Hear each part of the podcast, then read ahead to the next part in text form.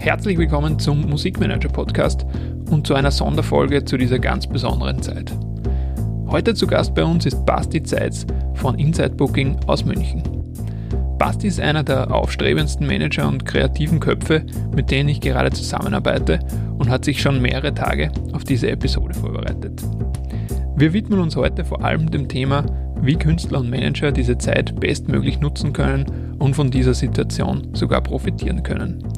Wir sehen uns Beispiele von Künstlern an, die diese Situation besonders gut genutzt haben und besprechen Möglichkeiten, diese große Online-Aufmerksamkeit, die, die es gerade gibt, für sich zu nutzen.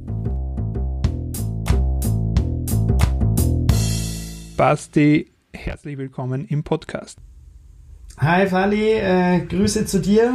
Äh, bist du gerade in Wien oder in Linz? Äh, ich weiß es gar nicht, aber wir machen das ja in Corona-Zeiten eh dezentral. Ähm, vielen Dank für die Einladung. Ja, sehr gerne. Wir haben ja wirklich letztes Wochenende schon angefangen, Sprachnachrichten hin und her zu schicken und hier uns Ideen zu sammeln, wie wir diesen, diese ganz besondere Folge jetzt irgendwie gestalten können. Und ähm, ich freue mich jetzt schon extrem auf viele interessante Inputs jetzt zur aktuellen Zeit. Du Basti, nochmal kurz zum Reinkommen. Ähm, kannst du uns nochmal kurz erzählen, so wie du jetzt so ein bisschen in die Branche reingekommen bist und, und wo, du, wo du heute stehst? Ähm, ja, es ist schon ein ganzes Stück her, äh, meint man vielleicht gar nicht während meinem Studium. 2013, nachdem sich meine Band aufgelöst hat, habe ich eigentlich den ersten Job für eine andere Band, die bei uns im Raum recht erfolgreich war, äh, damals übernommen. Das war ein Django S. Ska-Punk-Band ähm, mit eigentlich dem Hintergrund, dass mir dieses ganze Konzerte organisieren schon immer mehr Spaß gemacht hat, als sie dann selber zu spielen, zumindest in meiner eigenen Band. Genau, und so bin ich ziemlich Learning by Doing äh, in die ganze Sache reingewachsen, habe mein Betriebswirtschaftsstudium dann abgeschlossen mit einem Master Degree und ähm, hatte parallel schon Inside Booking gegründet gehabt und kurz äh, nach Beendigung des Studiums kam dann eigentlich der Nils dazu. Den kannte ich schon ein wenig ähm, durch meine Zeit in München.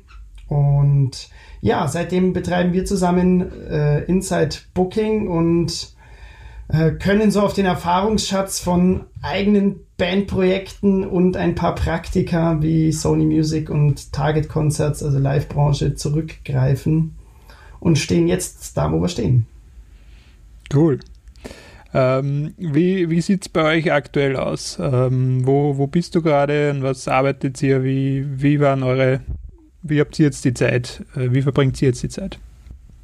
Also ganz aktuell ist es so, dass wir jeder bei sich zu Hause arbeitet. Also wir sind also, wir versuchen da sehr vorbildlich äh, mitzumachen. Ähm, haben natürlich den Vorteil als äh, Dienstleister, der primär digital sich organisiert, auch sehr schön dezentral arbeiten zu können. Äh, da, da haben wir schon einen großen Vorteil. Ähm, ich glaube, uns geht es ähnlich wie ganz vielen anderen auch in der Branche. Äh, von heute auf morgen im Prinzip Umsatz gleich null und auch aktuell noch mit wenig Wissen, wohin das geht und wie lange es dauern wird. Aber ganz klare Meinung meinerseits und auch, glaube ich, die Haltung bei uns in der Firma, wir schauen nach vorne, wir wollen das Beste aus der Situation machen. Es heißt jetzt vor allem umstellen, ähm, Kostenstrukturen umstellen, aber auch die Art, wie wir arbeiten und an was wir arbeiten, umstellen. Mhm. Okay. Ähm, ihr habt jetzt auch gerade einen aktuellen Release gehabt. Wie, wie plant ihr da jetzt gerade die Sachen um? Ich gehe davon aus, du sprichst auf Roy Bianco und die Abronzati Voice an. Zumindest genau. war das jetzt so das aktuellste ähm, Thema. Da hat es uns natürlich extrem bitter getroffen. Ähm, der Release war am 20.03. und da hätte auch der Tourstart sein sollen. Und es war, glaube ich, der 12. und 13.3., an dem wir dann letztlich erfahren haben, dass äh, effektiv keine Konzerte mehr stattfinden werden sprich äh, ein bisschen mehr als eine Woche vorher. Das war natürlich extrem hart und dann auch extrem schnell der Zwang da, die Termine irgendwie umzulegen, ohne so recht zu wissen, wohin eigentlich, beziehungsweise der erste Ansatz natürlich Herbst, weil da einfach dann klassischerweise die Clubsaison wieder losgeht. Ähm, aber wie sich ja jetzt so ein bisschen herausstellt oder zeigt, ist es immer noch unsicher, ob das überhaupt äh, der passende der passende Weg und die passende Lösung für alle ist. Wir haben es geschafft, Gott sei Dank, in dem Mammut-Akt ähm, äh, haben wir das Ganze switchen können. Es ist leider jetzt natürlich nicht mehr die klassisch zusammenhängende Tour mit einem wunderschönen Routing, sondern das ist jetzt eine teilweise zerklüftete Geschichte, aber wir konnten zumindest mal allen Fans ermöglichen, wieder an einem Termin teilzunehmen und das ist aus meiner Sicht auch bis dahin erstmal das Wichtigste. Mhm. Cool. Ich habe dich ja auch ein bisschen eingeladen, um uns, damit du uns auch so ein bisschen die Sicht aus, wie es gerade in Deutschland aussieht, die ganze Lage. Ähm, wie, wie ist denn das bei euch irgendwie entstanden oder wie ist aktuell die Lage ähm, mit den ganzen Ausgangsbeschränkungen und so weiter? Also bei uns ging es los äh, in München mit so einer kleinen Kohorte Mitarbeiter von Webasto, die konnten irgendwie schnell wieder in den Griff ge äh, gebracht werden. Aber dann kamen so die Nachrichten aus Italien und dann vermehrt auch Fälle in Deutschland, Heinsberg, ähm, bei, also hinter Köln durch irgendeine so Karnevalsveranstaltung. Ja, und wir haben ja ein stark föderalistisches Prinzip, das heißt, die Bundesländer äh, äh und auch teilweise die Kommunen entscheiden, gerade was Veranstaltungen angeht, äh, sehr stark selbstständig. Und ähm, unser CSU-geführtes Bayern äh, und ein Herr Söder neigten dazu, sehr schnell vorzupreschen und sehr restriktiv, immer als erstes restriktiv zu werden in Deutschland. Mhm. Wir hatten ja auch euch Österreich ein bisschen als Vorbild oder Vorlage, weil wir sind euch ziemlich genau eine Woche hinterher mit allem. Okay. Also man kann recht schön schauen, was passiert bei euch, was berichtet die ZIP und was passiert dann bei uns eine Woche später? Das ist eigentlich okay. sehr spannend. Da kann man so ein bisschen ablesen. Okay. Ähm, genau, aber. Nächste Woche kommen dann die Masken im Supermarkt, kann ich dir schon sagen. Ist, äh, das ist so, genau. Also zumindest wird es schon diskutiert bei uns. Und ich gehe auch davon aus, dass sie kommen werden. Wobei ich das sogar befürworte. Also da kann ich verstehen, in so Einkaufsmärkten, wo man sich nicht aus dem Weg gehen kann, ist das doch nur sinnvoll. Ja. Genau, und dann hat es sich so ergeben, dass nach und nach, und das war das Problem auch mit der Tourverlegung, ähm, die Termine erst Stück für Stück eigentlich zusammengebrochen sind. Man, es gab nie die klare Aussage, es finden keine Konzerte mehr statt, sondern jedes Bundesland, jede Stadt hat es nochmal für sich selbst beurteilt. Und am Ende ist es ja für uns als Veranstalter erst möglich, sowas kostenfrei oder, oder, oder schadfrei umzuverlegen, wenn wir halt die höhere Gewalt, also die behördliche Absage haben. Und bis das alles wirklich dann auch so bundesweit geschehen ist, das hat ja dann nochmal eine Woche gedauert, war also nicht, nicht die glücklichste Situation für uns als Veranstalter. Aber ich würde der Politik äh, in dem Moment keinen Vorwurf machen, weil es wirklich eine sehr starke Herausforderung ist, der wir da gerade gegenüberstehen. Ja, bei uns war es auch ähnlich. Ich habe irgendwie am Anfang echt überhaupt nicht davon damit gerechnet, irgendwie. Auf einmal haben irgendwelche Konzerthäuser dahergeredet, dass da irgendwas daherkommt. Und ich habe so gedacht, der hat irgendwie so Panikmache irgendwie, aber dann auf einmal, ich meine, wir an, an dem einen Tag, wo es plötzlich geheißen hat, es dürfen jetzt keine Veranstaltungen mehr unter 100 Leuten stattfinden. Wir haben an dem Tag sogar eine Show gehabt. Die Band war schon irgendwie Soundcheck fertig und irgendwie bereit zu spielen und keiner hat gewusst, ob wir jetzt spielen dürfen oder nicht. Und dann haben wir halt quasi, ja, einfach abgebrochen. Und, seit, und seitdem, ja, wird es immer restriktiver und keiner kann genau sagen, wie lange das jetzt wirklich dauert oder, ja. Richtig, also es, und das ist, glaube ich, auch die Herausforderung an der Sache äh, für einen selbst als Unternehmer oder, oder Mitarbeiter von einer Firma, als auch äh, für die Künstler, ähm, ist einerseits halt auch mal zu akzeptieren, dass die Situation jetzt so ist und wir haben sie nicht in der Hand. Wir können nur abwarten und zuschauen. Aber vielleicht auch die, die Zeit nutzen, um gewisse andere Dinge, die lange äh, sich aufgeschoben haben, irgendwie äh, in die Hand zu nehmen und, und also was wir ganz stark machen als, als oder bei uns die Herausforderung als quasi Startup ist, dass wir ganz oft unseren Strukturen hinterherrennen. Oder andersrum, die Strukturen rennen uns hinterher. Also wir wachsen schneller, als unsere Strukturen mitkommen. Und jetzt haben wir halt die Chance, das Ganze mal wieder ein bisschen glatt zu ziehen, unseren digitalen Dateiwust zu ordnen, unser Wissen zu bündeln ähm, und äh, so letztlich uns wieder auf die Zeit einstellen und, und aufstellen, wenn es dann wieder losgeht. Und das ist eigentlich das Erste, was, glaube ich, sich auch Bands schon abschauen können, weil das ist sehr universell, dass man jetzt mal sich ein bisschen auf sich besinnt und die Sachen in die Hand nimmt, die man lang vernachlässigt hat. Ja. Hast, hast du eine Einschätzung schon, wie lange das Ganze noch dauern wird oder irgendwelche Annahmen? Also meine persönliche Einschätzung hm. Ja, man muss ein bisschen vorwegnehmen. Also ich versuche momentan viel zu lesen, viel mitzubekommen, dadurch, dass ich durch mein Studium sehr wirtschaftsnah denke und, und ähm, da auch entsprechend viele Quellen nutze ähm, und versuche jetzt auch ein bisschen in diese ganze Virologie-Geschichte rein, mich reinzulesen und die Empfehlungen mitzunehmen. Ich gehe schwer davon aus, dass es äh, faktisch kein Festival Sommer geben wird. Also ich kann mir nicht vorstellen, dass es irgendein einziges Festival geben wird oder erlaubt wird. Ähm, selbst der Herbst, je nachdem, wie sich das jetzt mit Medikamenten, Impfstoff und so weiter entwickeln wird, ist immer noch äh, vage und fraglich. Ähm, es gibt ein sehr interessantes Papier, das ich äh, gelesen habe, und zwar ist es äh, von 2012 ein, ähm, ein Bericht der Bundesregierung von uns in Deutschland. Die haben damals nach dem SARS-1 einen sogenannten Pandemieplan aufgestellt. Und dieser Pandemieplan, der hat, äh, der sollte dieses Verhalten der Regierung oder oder ja, das sind so Handlungsempfehlungen für die Regierung im Falle einer neuen Pandemie aufzeigen. Und sehr spannend zu beobachten ist eigentlich, dass sämtliche Maßnahmen dort äh, äh aus dem Pandemieplan jetzt aktuell eins zu eins umgesetzt werden. Und es hat einfach damit zu tun, dass wir immer noch viel zu wenig Wissen über diese ganze Entwicklung des Virus haben, so dass das die, die bestmögliche Basis ist, auf der unsere Bundesregierung überhaupt arbeiten kann. Und wenn man diesem Pandemieplan glaubt, und dieser Pandemieplan besagt eben, dass wenn wir jetzt keinerlei Behandlung finden, keinerlei Infektion, äh, Impf, Impfstoff finden, dass dann diese ganze Thematik uns äh, bis nächstes Jahr Ende März begleiten wird.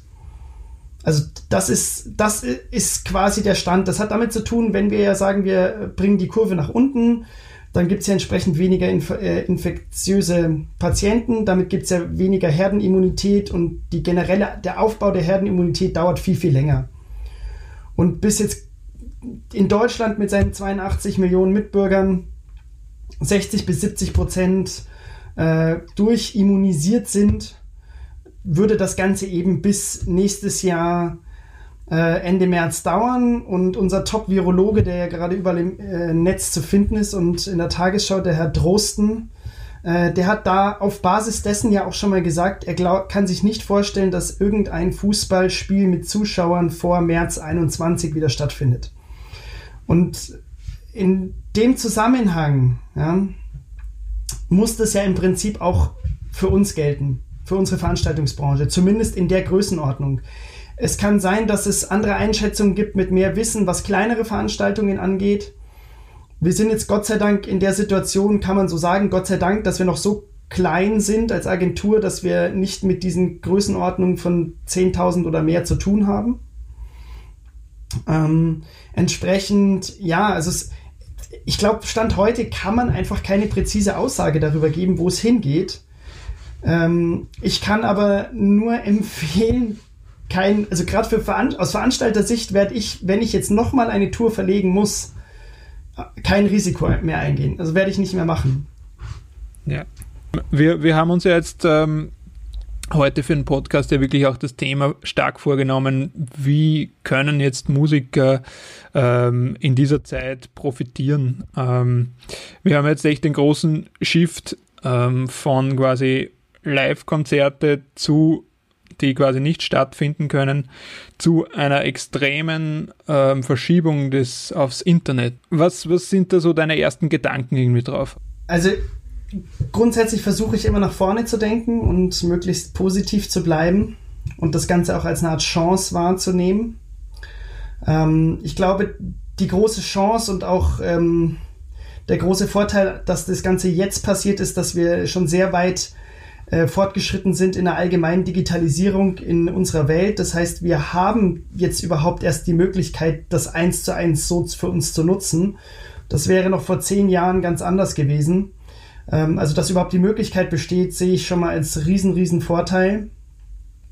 Und ja, das heißt im Prinzip jetzt eigentlich ein striktes Umdenken und ein Umdenken, das über mehr hinausgeht, als wie kann ich meine Konzerte jetzt einfach digital darstellen und abbilden über irgendwelche Streamings, sondern darüber hinaus, also wie wirklich mal irgendwie out of the box um die Ecke denken und schauen, wie kann ich mich da regelrecht neu erfinden. Genau, und ähm, das halt unter gewissen Maßgaben. Also es, ich, ich glaube, das, äh, da ist sinnvoll, ein bisschen nochmal so die, die ganze Mechanik auch zu verstehen. Jetzt, gerade wenn wir auf Social Media schauen, man kann eigentlich sagen, dass generell sich schon ein paar Entwicklungen in den, in den letzten Jahren ergeben haben, die jetzt ganz prägnant und, und, und verstärkt natürlich noch stattfinden werden durch die Krise.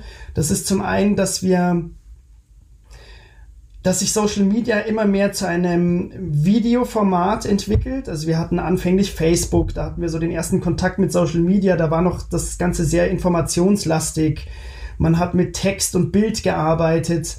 Man ist dann langsam übergeswitcht zu Instagram und Instagram hatte am Anfang dann eben ähm, das, das Bild im Vordergrund, dann kamen die Videos, dann kamen die Stories, es hat sich immer weiterentwickelt, dass wir sehr stark mobil arbeiten. Also wir haben ja mittlerweile über, glaube ich, 90 Prozent mobile Abrufe ein, äh, von Social Media Seiten. Ähm, das heißt, die, die Art und Weise, die Herangehensweise hat sich komplett geändert und das Ganze gipfelt ja aktuell in TikTok, was nur noch über Videocontent funktioniert. Ähm, genau. Und zum anderen ganz stark das Storytelling. Also so es geht heutzutage gerade auf Social Media darum, dass du kurzweilige und unterhaltsame Geschichten erzählst. Und das, das glaube ich, sollte man mal von Grund auf verstanden haben. Auch als Band, dass diese Plattformen nicht einfach nur dazu dienen, Informationen loszuwerden, wann das nächste Konzert ist, sondern ein Stück weit sich als Personen auch selbst zu vermarkten. Und auf dieser Basis muss jetzt eigentlich das Denken entwickelt werden, wie kann ich diese Plattform für mein Storytelling, für mich als Band über einen klassischen Livestream von Konzerten hinaus nutzen. Weil mal ganz unter uns gesprochen, wenn die Sachen jetzt wirklich noch ein paar Monate dauern, dass wir keine Konzerte haben, es nutzt sich sehr schnell ab, dass die Leute irgendwann auch keinen Bock mehr haben, jede Woche immer wieder irgendein Live-Konzert zu hören über den Stream, sondern da muss schon mehr her. Mhm. Wenn, ich mir jetzt so, ähm, wenn du jetzt so den Künstler vorstellst, der jetzt quasi vorher stark Live-Konzerte gespielt hat und, und vielleicht in seinem Storytelling ähm, oder in seiner Vermarktung vielleicht nicht ganz so ähm, spitz war schon bis jetzt. Ähm, was würdest du dem empfehlen jetzt, wenn man eine Strategie aufstellt jetzt für, für den nächsten Zeitraum oder was, was wären da die ersten Steps, die du empfehlen würdest? Also grundsätzlich glaube ich, ähnlich wie bei einer Entwicklung eines Albumplans ähm, braucht es einen längerfristigen Contentplan für Social Media. Man kann das fast schon eigentlich mit der Arbeit von einem Fernsehsender oder von irgendeinem Fernsehformat vergleichen, ähm, dass man äh, sich die richtigen Fragen stellt und äh, frühzeitig einen mittel- bis langfristigen Plan macht, was man eigentlich wie zur Schau stellen möchte.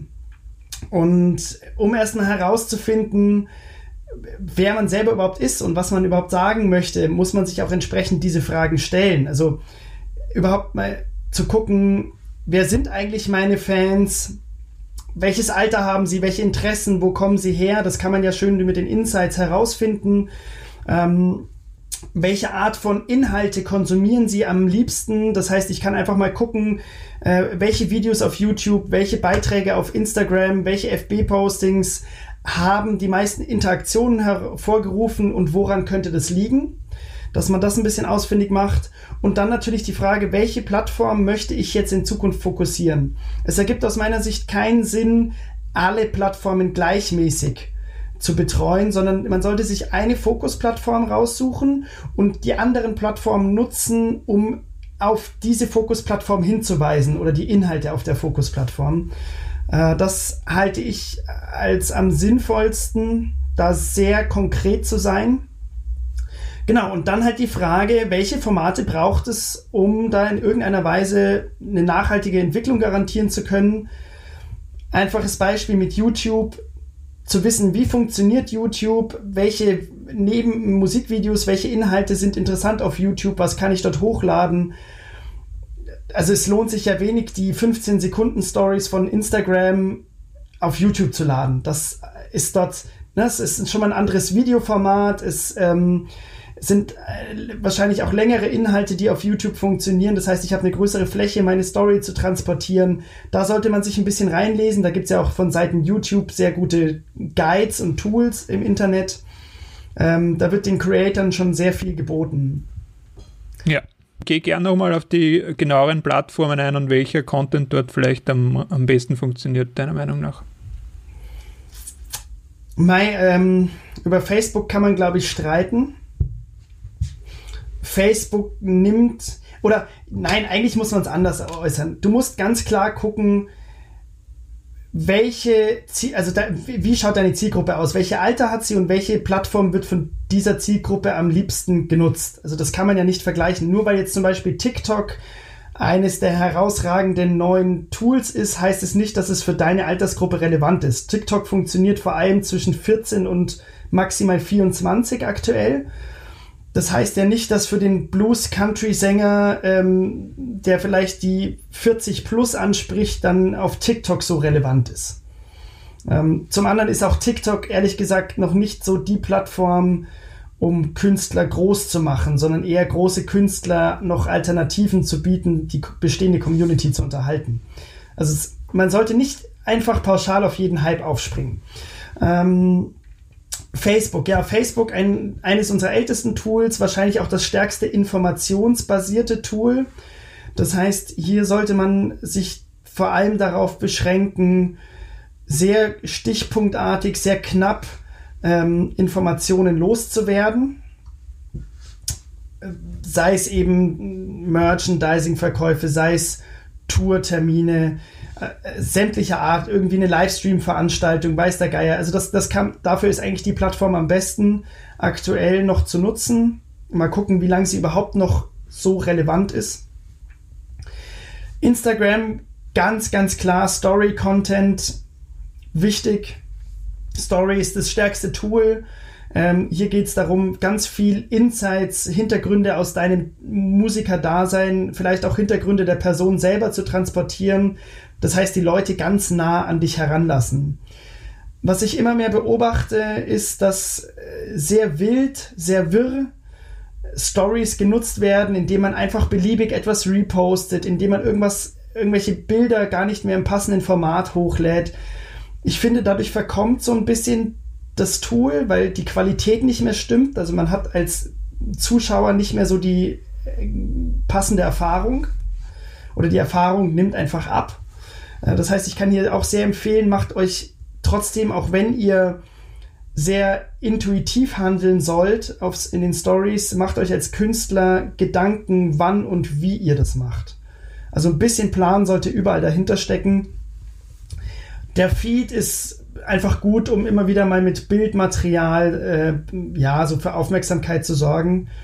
Und YouTube, um so den letzten großen Channel zu nennen, der bei uns, glaube ich, in Mitteleuropa relevant ist.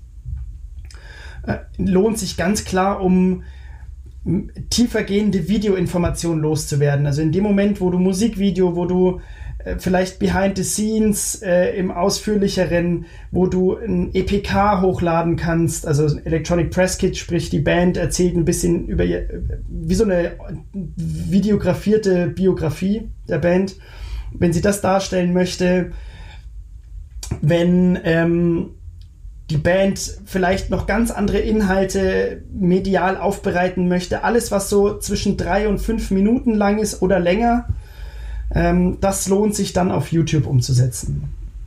Ja. Was verfolgt ihr mit den Abronzati Boys gerade am stärksten für Plattformen? Äh, ist tatsächlich auch YouTube. Ähm, hat einfach den Hintergrund, dass wir äh, sehr starke Rückmeldungen auf den letzten Livestream bekommen haben und gemerkt haben, dass dieses Format für uns einfach sehr gut funktioniert. Ähm, wir auch auf dem Format noch nicht so stark sind wie auf den anderen Plattformen. Das heißt, wir können hier noch ein bisschen was aufbauen. Und wir ein Umfeld haben innerhalb der Band oder um die Band herum, die es uns ermöglicht, ähm, sehr qualitativ hier Inhalte zu generieren und zu schaffen und das ist das auch, was wir jetzt mit einem klaren Plan für die nächsten Wochen so umsetzen werden. Ja. Hast du jetzt so aus der ersten Corona-Zeit, ähm, was sind gerade so deine Beobachtungen, äh, so contentmäßig, die sich jetzt gerade irgendwie so revolutionär anfühlen, irgendwie Bands, die da irgendwie ähm, was Einzigartiges geschaffen haben oder diese Zeit jetzt gerade gut genutzt haben? Also möchtest du auf konkrete Beispiele hinaus, die mich jetzt so ein bisschen beeindruckt haben, oder? Ja, genau, genau. Ähm, also es gibt ein paar Beispiele, da muss ich jetzt auch mal kurz spicken, weil ich mich natürlich ein kleines bisschen vorbereitet habe, ähm, die ich persönlich sehr gut finde oder die zumindest mal ja so, so äh, weit über die Musik hinausgehen und vielleicht auch gut zu dem Künstler gepasst haben. Was ich ganz spannend fand, äh, Kummer sollte ja jetzt auch seine Tour spielen, konnte das auch nicht machen und hat jetzt äh, seine bestehenden Tour-Shirts mit einem Siebdruck-Overprint ähm, quasi die Termine auf dem Rücken mit einem Stay Home überdruckt und diese in den Verkauf gebracht und somit halt sehr unique gemacht. Ähm, und Einzigartigkeit oder künstliche Verknappung funktioniert immer. Beziehungsweise, was machst du sonst mit den Shirts? Also, es ist einfach eine schöne Idee generell. Und man darf nicht vergessen, gerade wenn schon so eine enge Followerschaft besteht, besteht auch ein Verlangen nach solchen exklusiven Produkten. Ähm, das Verlangen nach so einem Produkt ist jetzt mit Sicherheit höher als nach einem Tour-Shirt, dessen Tour nie stattgefunden hat. Ähm, so kannst du, siehst du halt sofort, okay, Hashtag Stay Home, ähm, das war die Corona-Zeit und wer auch immer jetzt so ein Shirt hat, gehört zu diesem exklusiven Personenkreis, der eins bekommen hat. Also es, äh, das ist eine sehr simple Geschichte, die, glaube ich, sehr viel Impact hinterlassen hat. Ähm, das andere, was, glaube ich, jetzt sehr viele mitbekommen haben, ist äh, das Musikvideo von Finn Kliman. Äh, Finn Kliman hat ja äh, mithilfe seiner Community gemeinsam dezentral ein Musikvideo generiert, in dem er sich selber gefilmt hatte und man konnte einzelne Frames über eine App oder eine Homepage generierte App ähm, ersetzen durch eigene Bilder. Also man sollte sich Frame by Frame selber nachstellen und er hat es dann ausgewählt und hat daraus ein Gesamtvideo geschnitten. Ist in vielerlei Hinsicht sehr genial weil er bringt nicht nur ein Video, er bringt nämlich zwei. Also er bringt erstmal nur das Video mit sich und dann am Ende nochmal das mit allen reingeschnitten. Er hat automatisch nach dem Single Release eine Woche gehabt, in der er nonstop über diese Entwicklung, wie die Fans sich da reinfinden, erzählen konnte. Das heißt, die Story, es ist quasi User-Generated Content. Das ist hart gesagt, billiger geht's gar nicht. Ähm, aber auch schöner, muss man auch dazu sagen, geht's fast nicht ist, äh, glaube ich, so gesehen ein Riesenerfolg geworden. Die, die, die dann gezählt und gewählt wurden, ähm, die haben dann noch ein, eine E-Mail bekommen mit irgendwie äh, ihrem Ausschnitt, der dann auch im Video stattfindet. Das konnte man dann natürlich super reposten. Es hat super viel Reichweite gebracht. Ein Stück weit auch so die, den Innovativgeist jetzt nochmal von Finn Kliman gestärkt. Und Finn Kliman ist ja so der Daniel Düsentrieb des digitalen Zeitalters, würde ich mal behaupten. Also es passt sehr gut zu ihm. Das Ergebnis selber fand ich nicht so spektakulär, muss ich gestehen, aber die Story ist spektakulär und man darf nicht vergessen, es erfordert sehr viel technisches Know-how. Ähm, das hat er gehabt, also er hat seine Möglichkeiten, seine Fähigkeiten, sein Umfeld sehr gut eingesetzt und ich glaube, das ist das, was man mitnehmen sollte man sollte jetzt nicht jammern und sagen als Band, naja, ich kann sowas halt nicht. Es geht ja auch nicht darum, dass jede Band jetzt sowas kann, sondern dass jede Band versteht, was kann mein Umfeld besser als vielleicht andere und wie kann ich mir mein Umfeld zunutze machen. So war es ja bei Finn Kliman. Er hat diese Medienagentur, er hat mit seiner eigenen Medienagentur diese App entwickelt und diese Videoidee umgesetzt und somit seine bestehenden Fähigkeiten bestmöglich genutzt, um aus dem Ganzen etwas Positives zu ziehen. Ähm, um noch ein paar kurze Sachen zu nennen, das Moped, äh, die stehen uns jetzt auch ein bisschen näher, also Roy Bianco und die Abonzadi Boys, weil sie damit auf Tour sein sollten. Die haben sich eine witzige Idee überlegt. Die machen jetzt Live-Interviews mit äh, über Instagram Live mit anderen Bands und nennen das Ganze Kneipe, also die Mischung aus Skype und Kneipe. Und da wird halt bei dem lockeren Gespräch und ein bisschen Alkohol verschiedenste Themen besprochen. Ähm, also da ist jetzt die Idee des Interviews vielleicht nicht so spektakulär, aber dem Ganzen ein Konzept und einen Namen zu geben, ist dann schon irgendwie eine coole Sache. Ähm, was ich mega fand, war der Livestream der Band Hämatom. Das ist ja so eine bisschen düstere, martialische Metalband. Aber die hat ihr Umfeld, in dem sie den Livestream gebracht haben, in so eine Art äh, Corona-Epizentrum getaucht. Also überall mit so Schutzplanen und Masken und allem drum und dran. Das hatte halt, es hat super zu ihrer Story gepasst, super zu dieser Pandemie gepasst, zu diesem erdrückenden Feeling. Und entsprechend war das dadurch halt ein viel höher qualitativer Stream vom Entertainment-Faktor als jetzt, wenn ich einfach nur aus dem Wohnzimmer heraus streame. Ähm, genau. Oder äh, nicht zuletzt Bruckner habe ich beobachtet. Bruckner ist ja hier ein, äh, zwei Brüder aus ähm, Regensburg in Bayern. Die hatten die lustige Idee, die hätten jetzt auch eine Tour gehabt und die haben beliebiges Material, das von ihnen war oder auch von anderen, ähm, Großereignissen wild zusammengeschnitten in einem sehr kurzweiligen, unterhaltsamen Video und haben das als die Recaps verkauft von ihren Shows, die jetzt hätten stattfinden sollen und haben über diese Recaps dann wiederum Werbung für ihre Show, die verlegt wurde, gemacht. Also sehr clever eigentlich. Ähm, und so ein bisschen mit, mit Ironie und Humor mit der ganzen Sache umgegangen, was auch wiederum sehr gut zu der Band passt, weil sie ja doch einen sehr positiven Pop machen. Ähm, da absolute Props. Also coole Idee. Cool. Ja, echt super Beispiele alles. Äh, wirklich, wo man wirklich schaut, was einerseits eben, was für Fähigkeiten hat man, was kann man nutzen außerhalb jetzt des normalen äh, Livestream-Konzert oder so und schaut, dass man aus denen irgendwas Kreatives macht. Das Einzige, was ich hier vielleicht gerne noch anfügen würde, was mir so ein bisschen dann äh, in die in Gedanken kam, war, das sind alles schöne Beispiele, aber sie sind eben sehr kurzweilig. Also ob das das T-Shirt ist oder diese Tour-Show-Recaps oder auch der Livestream oder das Musikvideo, das sind jetzt alles Ideen, die wurden einmal umgesetzt und das war's. Das heißt, jetzt besteht plötzlich der Zwang, wieder was Neues zu generieren, was irgendwie interessant ist und ich glaube, da liegt die eigentliche Schwierigkeit. Coole, schnelle, innovative Ideen haben viele Bands aber irgendwie eine Strategie zu entwickeln, wie kann ich denn über mehrere Wochen und Monate meinen ganzen Kanal mit Inhalten füllen, der auch nachhaltig interessant, unterhaltsam bleibt und eben meine Mission, mein, mein Dasein widerspiegelt. Das ist die eigentliche Herausforderung. Und das leider können alle Beispiele irgendwie nicht standhalten. Also da stehen jetzt alle Bands wieder bei Null und müssen sich überlegen, was machen sie als nächstes. Ja, wie, wie, wie sieht da jetzt gerade eure ähm, Vorgehensweise bei den ähm, Abronzati Boys aus? Ihr habt ja auch jetzt gerade eine neue Serie, die, glaube ich, Freitag online geht, oder? Ähm, genau, also wir beginnen jetzt quasi einen Social TV-Sender, so kann man das sagen.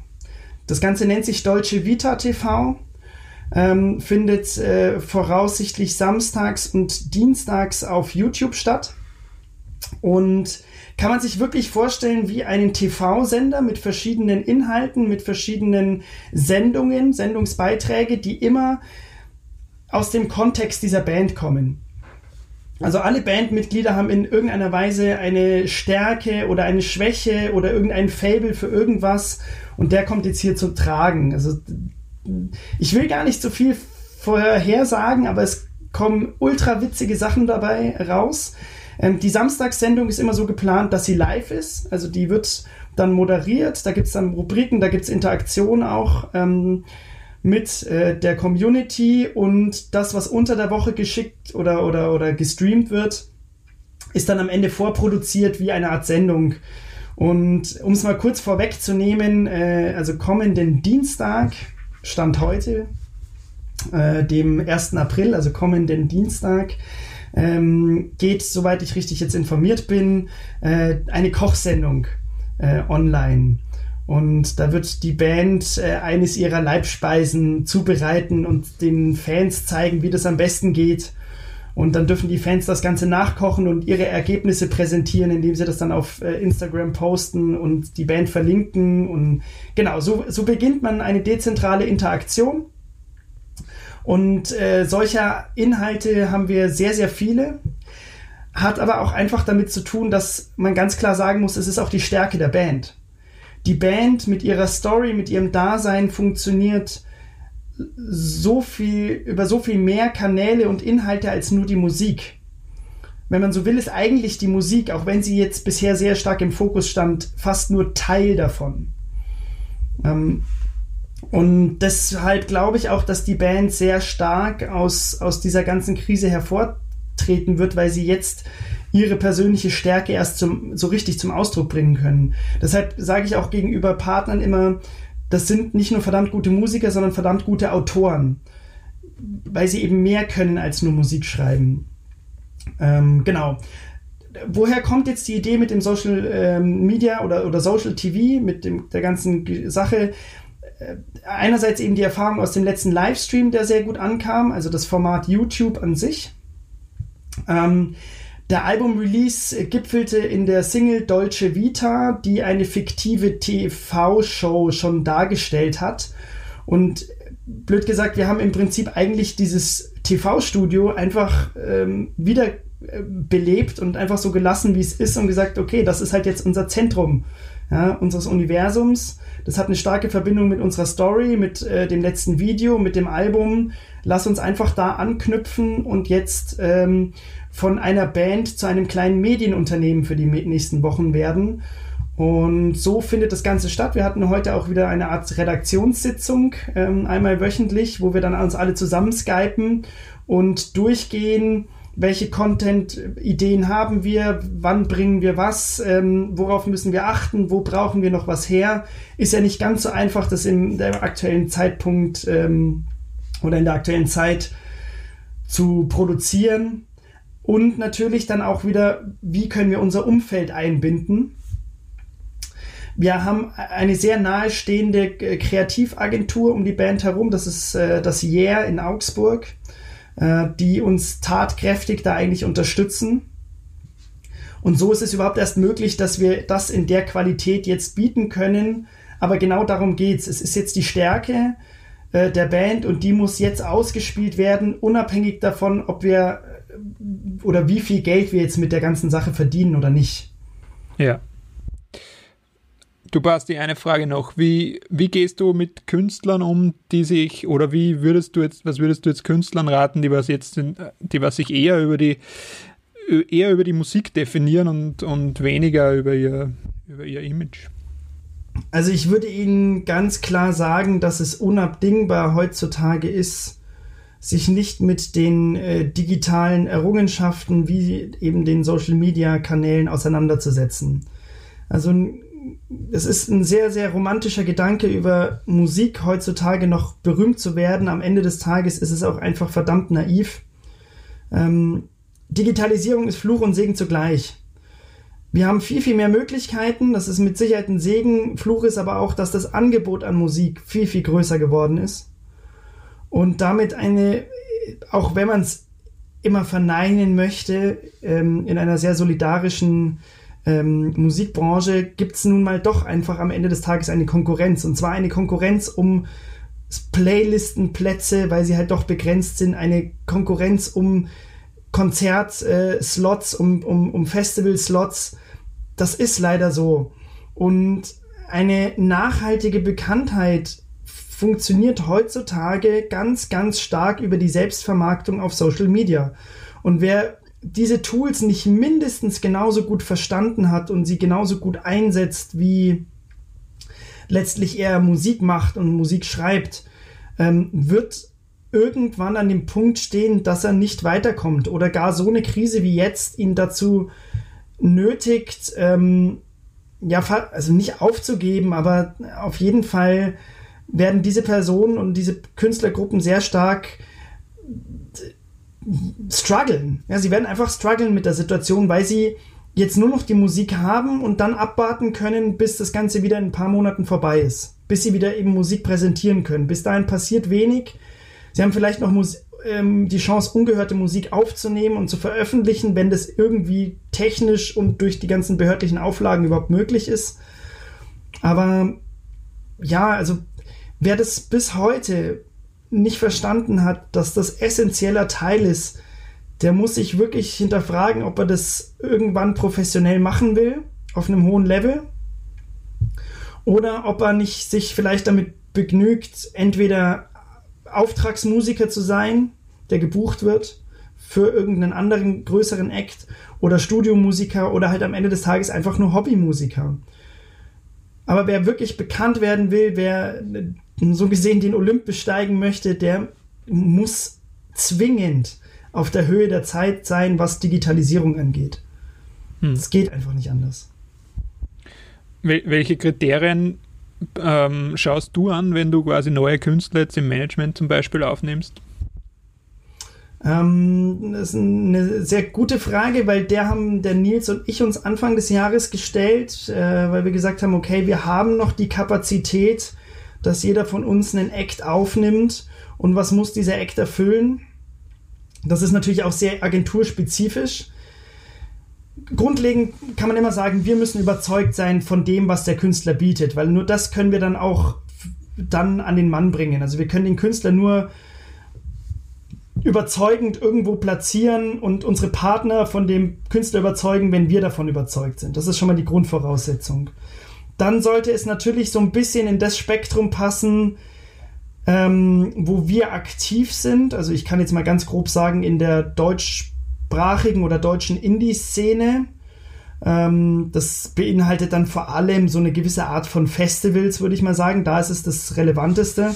Dann sollte der Act möglichst nicht andere Acts in irgendeiner Weise kannibalisieren, weil ja doch der Festivalveranstalter dann eine gewisse äh, Diversität ähm, in seinen Line-up bringen möchte. Und dann muss ganz klar eine Story vorhanden sein. Also Musik und Story müssen gleichgewichtet stark sein. Wer, da geht es nicht mal darum, dass schon die Followerschaft so groß ist. Aber man sieht ganz schnell mit einem Blick auf die verschiedenen Social-Media-Kanäle, wie gut die gepflegt sind und wie der Künstler damit umgeht. Und wenn der Künstler damit nur sehr laienhaft oder, oder, oder ja, sehr stiefmütterlich umgeht, dann ist es, da muss man ganz genau gucken, ist der einfach nur unwissend oder fehlt ihm die Bereitschaft oder Überzeugung, diese Tools zu nutzen? Und wenn die Bereitschaft und die Überzeugung fehlt, dann kann man noch so sehr mit einem Künstler arbeiten, dann wird es nicht zum Erfolg führen. Und mit Bereitschaft und Überzeugung meine ich am Zahn der Zeit, also sich wirklich Konzepte überlegen, nicht einfach nur eine Story raushauen, sondern genau, ja, am Ende des Tages einen Contentplan für sich entwickeln. Das so, so, so banal wie und, und technokratisch und bürokratisch wie es klingt, aber das ist die Realität. Ja. Was sagst du zu einem Musiker, der sagt, ich möchte mich über meine Musik definieren? Dann muss ich äh, gemeinsam mit dem Künstler erörtern und vielleicht auch hinterfragen, ob ich dann der richtige Partner bin.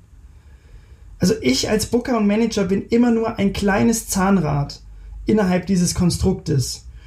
Natürlich kann ich als kleines Zahnrad weitere größere Zahnräder in Bewegung versetzen, aber auch ich als kleines Zahnrad wie in einem Uhrwerk werde nur dadurch bewegt, dass sich das große Zahnrad des Künstlers bewegt. Und worauf ich hinaus will, ist, wenn der Künstler nicht den nötigen Input von innen heraus liefert oder Output in dem Fall, dann kann ich ihn nicht aufgreifen und kann auch für den Künstler nichts erreichen. Ganz, ganz oft bekommen wir Zusendungen, wo sich die Künstler darin äußern, dass sie sagen, hey, uns wird die Booking-Arbeit zu viel, wir sind an den Punkt gekommen, da schaffen wir das nicht mehr selber, da wollen wir einen Partner. Und eigentlich kommt dann ganz schnell in dem Gespräch, wenn die Zeit für ein Gespräch da ist, heraus, dass sie noch weit davon entfernt sind, wirklich einen Booker zu gebrauchen, als vielmehr sich selber besser zu organisieren in dem, was sie da tun. Und ja, also die, die, die, eine Überforderung im Booking wird ganz schnell missverstanden als der Bedarf nach einem Booker. Und das ist äh, auch ein Irrglaube. Also ein Booker steigt viel, viel später ein. Da müssen ganz viele verschiedene Dinge einfach, schon eine Art von Infrastruktur muss einfach da sein. Und ja, die, die kommt von innen heraus, die kann von außen teilweise kommen, durch ein Label, Verlag, vielleicht Management. Aber wenn das nicht da ist, wenn, wenn, wenn diese Vision und die Mission des Künstlers nicht da ist, dieses Gesamtbild, das man irgendwie spürt, wenn man sieht, wo könnte es enden, wo könnte es hingehen, wenn das nicht da ist, sind wir, also wir als Inside Booking, und ich glaube, da spreche ich auch für Nils, äh, sind da einfach die Falschen. Ja, also äh, wenn ein Künstler sagt, hey, ich mache die Musik, mach du Manager das Marketing, das funktioniert nicht. Funktioniert auf gar keinen Fall. Ein Manager ist heutzutage eigentlich nur noch ein Berater.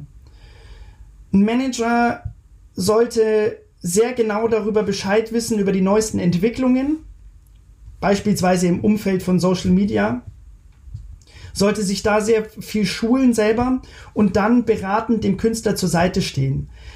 Also der Künstler kommt, muss, eigentlich muss der Künstler mit der Idee kommen und der Manager fungiert als Berater und sagt, hey, mit meinem externen Blick drauf, mit meinem Fachwissen, lass uns diese Idee nehmen und dahin professionalisieren, dass sie dann perfekt austariert ist auf unsere Zwecke. So.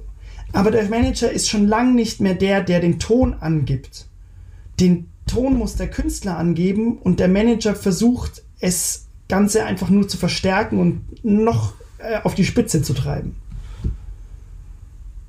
generell glaube ich, ist es sehr schwierig für Bands, die sich primär über die Musik definiert haben, da jetzt aus sich herauszutreten und da ad hoc in irgendeiner Weise eine Story zu entwickeln, die vielleicht so noch nicht da war. Grundsätzlich glaube ich, dass es immer irgendein Alleinstellungsmerkmal, immer irgendeine Qualität, eine Fähigkeit innerhalb einer Band oder bei einem Künstler gibt, die man herausarbeiten und herausstellen kann durch eben sich auch wirklich am Papier, am Schreibtisch damit auseinandersetzen. Ähm, aber ja, es ist, äh, es gibt aber auch sehr, sehr einfache und offensichtliche Sachen, die man aufgreifen kann, die jetzt vielleicht gar nicht so sehr mit der Musik im direkten Zusammenhang stehen. Da kann ich jetzt recht schön zu euch nach Österreich rüberschauen. Da fallen mir per se zwei Beispiele ein. Ähm, das ist jetzt ganz aktuell Juno, eine Band aus der Obersteiermark. Oder Graz, glaube ich, sagen sie für die, für die Internationalität aus Graz. Ähm, die haben eine wunderschöne EP rausgebracht, äh, auch kürzlich Land of Confusion, kann ich sehr empfehlen. Und blöd gesagt, für mich ist das so ein bisschen, wenn ich jetzt äh, Juno wäre, würde ich sagen, okay, das ist ein Geschenk des Himmels, weil wir befinden uns gerade in the Times of Confusion. Äh, ich habe die EP Land of Confusion. Was gibt's eine bessere Steilvorlage für eine Konzeptentwicklung, wo ich direkt meine Musik und meine aktuelle EP mit einbinden kann? Also ich würde das sofort aufgreifen und gucken, wie kann ich da Inhalte schaffen. Ähm, im, Im Kosmos von Land of Confusion. Das andere ist äh, persönlich ähm, eines meiner aktuellen Lieblingsalben ist Öl. Äh, Öl ja auch aus Wien, glaube ich, sind sie zumindest äh, wohnhaft, wenn ich da richtig informiert bin. Ähm, da heißt das Album Über Nacht. Und wenn man so will, hat uns ja eigentlich diese Krise auch über Nacht getroffen. Und da wäre sofort mein Ansatz zu sagen, okay, lass doch in Interaktion mit meinen Fans gehen, zum Beispiel durch ein Insta-Live-Interview ähm, und sich gemeinsam austauschen und gucken, ähm, was ist eure Geschichte? Was ist die Geschichte der Fans? Vielleicht ein paar Insights von der Band. Wie hat's euch über Nacht getroffen? Wo hat's euch getroffen? Was macht ihr? Was arbeitet ihr? Ähm, was sind jetzt eure Herausforderungen? Also so, so ein bisschen auf der Art und Weise mit umgehen. Ja, und ansonsten ich habe es dir ja auch schon mal so versucht mitzuteilen. Ich werde es jetzt hier nicht vortragen, aber du kannst im Prinzip aus der gesamten Tracklist von dem Ölalbum eine zusammenhängende Story machen ähm, oder aufbauen, die in diesen Corona-Kontext passt. Und allein das, also so diese Kreativität äh, äh, oder das Potenzial der Kreativität aus solchen Situationen zu nutzen und für sich in irgendeiner Weise gewinnbringend einzusetzen, ist, glaube ich, jetzt das A und O. Weil hart gesprochen, wenn deine Musik nicht permanent gehört wird, wird sich bis im Herbst einfach keiner mehr dran erinnern. Weil was wird uns im Herbst erwarten, wenn es wieder losgeht, selbst mit Live-Konzerten? Wir werden ein absolutes Überangebot haben.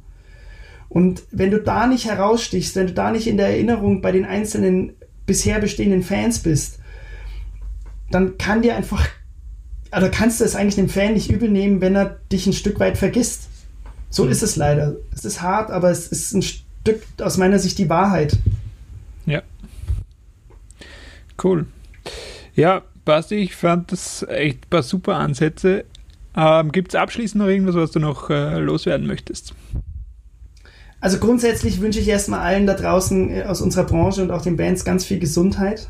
Ähm, und generell Kopf hoch. Ich glaube, jeder sollte eine positive Einstellung mitnehmen und nach vorne denken und sich ganz, ganz äh, stark hinterfragen, was er wie für sich besser machen kann, um sich für die Zeit zu rüsten, wo es dann wieder losgeht, weil es wird ja einen danach geben. Und äh, es werden wahrscheinlich auch die meisten einfach danach wieder starten können. Zumindest hoffe ich und wünsche ich das jedem. Und deswegen positiv bleiben und nach vorne denken. Super cool. Also nutzt die Zeit positiv und Basti, vielen Dank für die tollen Insights und für das gute Gespräch.